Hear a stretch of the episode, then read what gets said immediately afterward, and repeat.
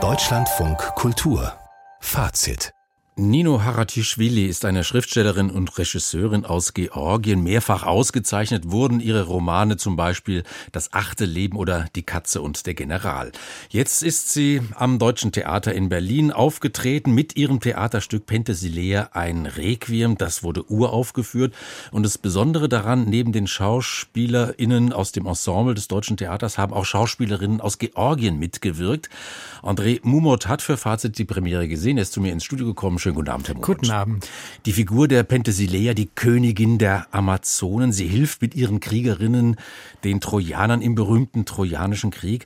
Ist sie denn auch bei Haratischvili, bei der Autorin, die Figur aus der griechischen Mythologie? Ja, das ist sie absolut. Es ist die Amazonenkönigin, die in den Kampf ziehen will, die auch äh, gestützt wird von ihrem Amazonenheer und immer wieder daran erinnert wird, dass es ihre Aufgabe ist, gegen die Männer zu kämpfen, insbesondere. Aber es ist die klassische Figur, wie wir sie kennen aus dem Mythos und im Grunde genommen auch so, wie wir sie kennen aus dem Stück zum Beispiel von Heinrich von Kleist. Und dann gibt es natürlich einen Mann, der sie besonders interessiert, Achill. Der spielt eine große Rolle. Der wird gespielt von Manuel Harder an diesem Abend und ist der Mann, gegen den sie eigentlich kämpfen will, der Held der Helden, wie es heißt, an diesem Abend, aber in den sie sich, wir wissen an diesem Abend nicht wirklich genau warum, verliebt. Da gibt es offenbar eine starke sexuelle Anziehungskraft, die über das hinausgeht, was von den Amazonen erwartet wird, nämlich, dass sie Männer nur als Kriegsbeute mit nach Hause nehmen, dazu benutzen, um Nachwuchs zu zeugen, also weiblichen Nachwuchs, männlicher Nachwuchs wird getötet und auch die Erzeuger, die männlichen Erzeuger werden getötet. Aus diesem sozusagen traditionellen System der Amazonen bricht Penthesilea aus, auch an diesem Abend, weil sie sich eben in den Achill verliebt. Aber gut geht's nicht aus, weil sie sich am Ende in der Schlacht eben doch gegenüberstehen und dann auch in dem üblichen Rausch, den das mit sich bringt, dann auch umbringen. Also das ist die entscheidende, die zentrale Idee, mit der die Autorin jetzt diese Figur anreichert. Sie reichert die Handlung an, durchaus mit so feministischen Gedanken und auch mit Bezügen zur Aktualität. Das hat sie auch im Vorfeld durchaus schon äh, bekannt gegeben. Natürlich geht es irgendwie auch um den Ukraine-Krieg im Hintergrund, der auch äh, natürlich Georgien stark mit betrifft. Die Situation auch dort mit den Geflüchteten, zum Beispiel aus der Ukraine und auch mit Geflüchteten aus Russland, wie sie gesagt hat, die in großer Zahl in Georgien gerade leben. Das alles steht irgendwie im Hintergrund und mhm. man spürt auch sehr stark, dass es ihr darum geht. Gleichzeitig hat sie sich aber dazu entschieden, den Mythos eigentlich unangetastet zu lassen. Keine klaren Aktualisierungen, sondern so etwas wie eine Nacherzählung dieser klassischen Geschichte und das auch nicht unbedingt auf eine theatrale Weise, sondern mit langen narrativen äh, Monologen, in denen die Figuren sehr ausführlich schildern, was in ihnen vorgeht und was in der Handlung vorgeht. Ich habe ein Zitat von ihr gefunden. Ich wollte den Stoff nicht ins Heute zerren und ihm seine Jahrtausende alte Dimension nehmen. Ich wollte sie ihm nicht nehmen, diese Dimension. Also das ist schon so geblieben.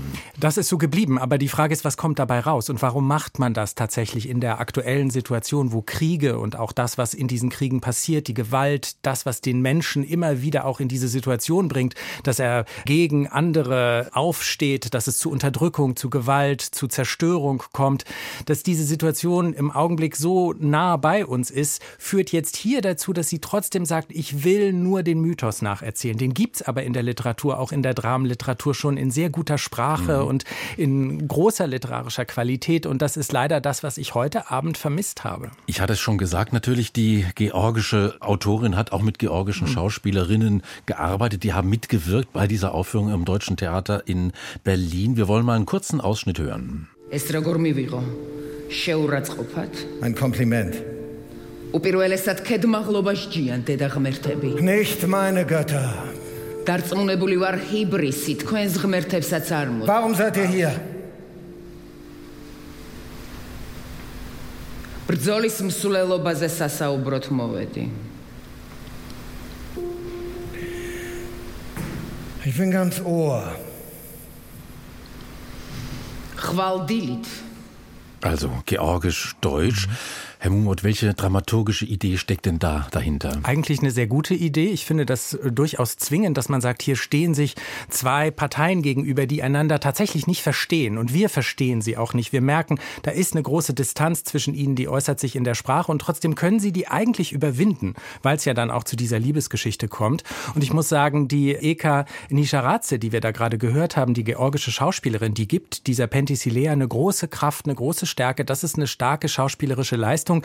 Übrigens spielt auch Almut Zilcher dieselbe Rolle auf Deutsch als Erzählerin gewissermaßen und sie redet sehr viel. Auch das macht sie auf eine interessante Weise, auf eine starke darstellerische Weise. Man merkt, dass die Schauspielerinnen und Schauspieler auf der Bühne insgesamt versuchen, dem Pathos dieses Textes ein Stück weit wenigstens entgegenzuspielen, das ein bisschen bodenständiger mhm. zu machen, auch einen leichten, trockenen Humor da reinzubringen. Leider ist es oft ein sehr hohles Pathos und das hat mich geärgert. Und wenn im Stück ein Satz gesprochen wird wie hören wir auf mit diesem Schmierentheater und plötzlich geht so ein gehässiges Lachen durchs Publikum, dann weiß man, hier stimmt was nicht. So war es heute. Dieses Pathos, gerade wenn es um so ernste Dinge geht, um so wichtige Themen und wenn man dann das Gefühl hat, hier wird nur Literatur gesprochen, es wird überhaupt nicht der Schrecken des Krieges tatsächlich vermittelt, dann ist es, glaube ich, heute in dieser Situation wirklich nicht genug, wenn man sich mit so einem Stoff auf die Bühne begibt. Vielleicht noch ein Satz zu dem Untertitel Penthesilea ein Requiem?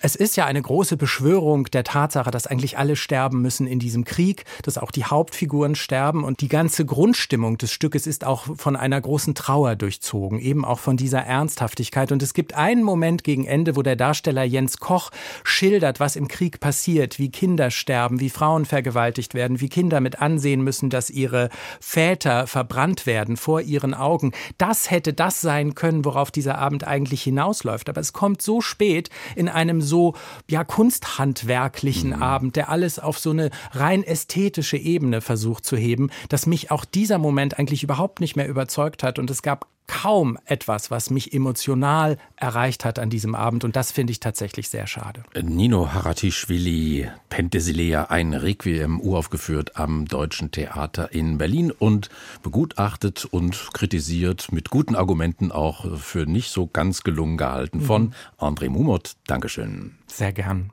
Nino Haratischvili, die Autorin, hat auch Regie geführt bei dieser Uraufführung am Deutschen Theater in Berlin. André Mumot hat für Fazit die Premiere gesehen und bewertet. Dankeschön.